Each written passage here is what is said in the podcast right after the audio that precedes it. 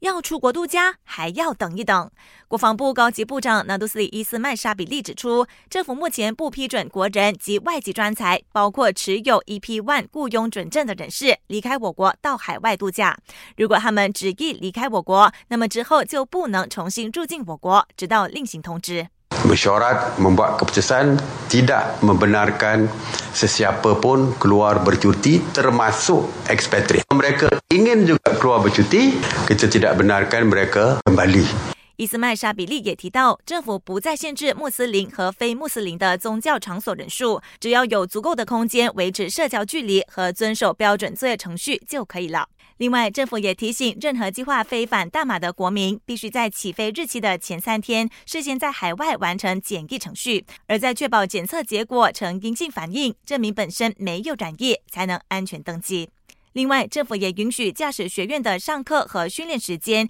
即日起从早上八点半到晚上八点，以缓解早前因时间太短造成学院大排长龙的困境。感谢收听，我是挺燕。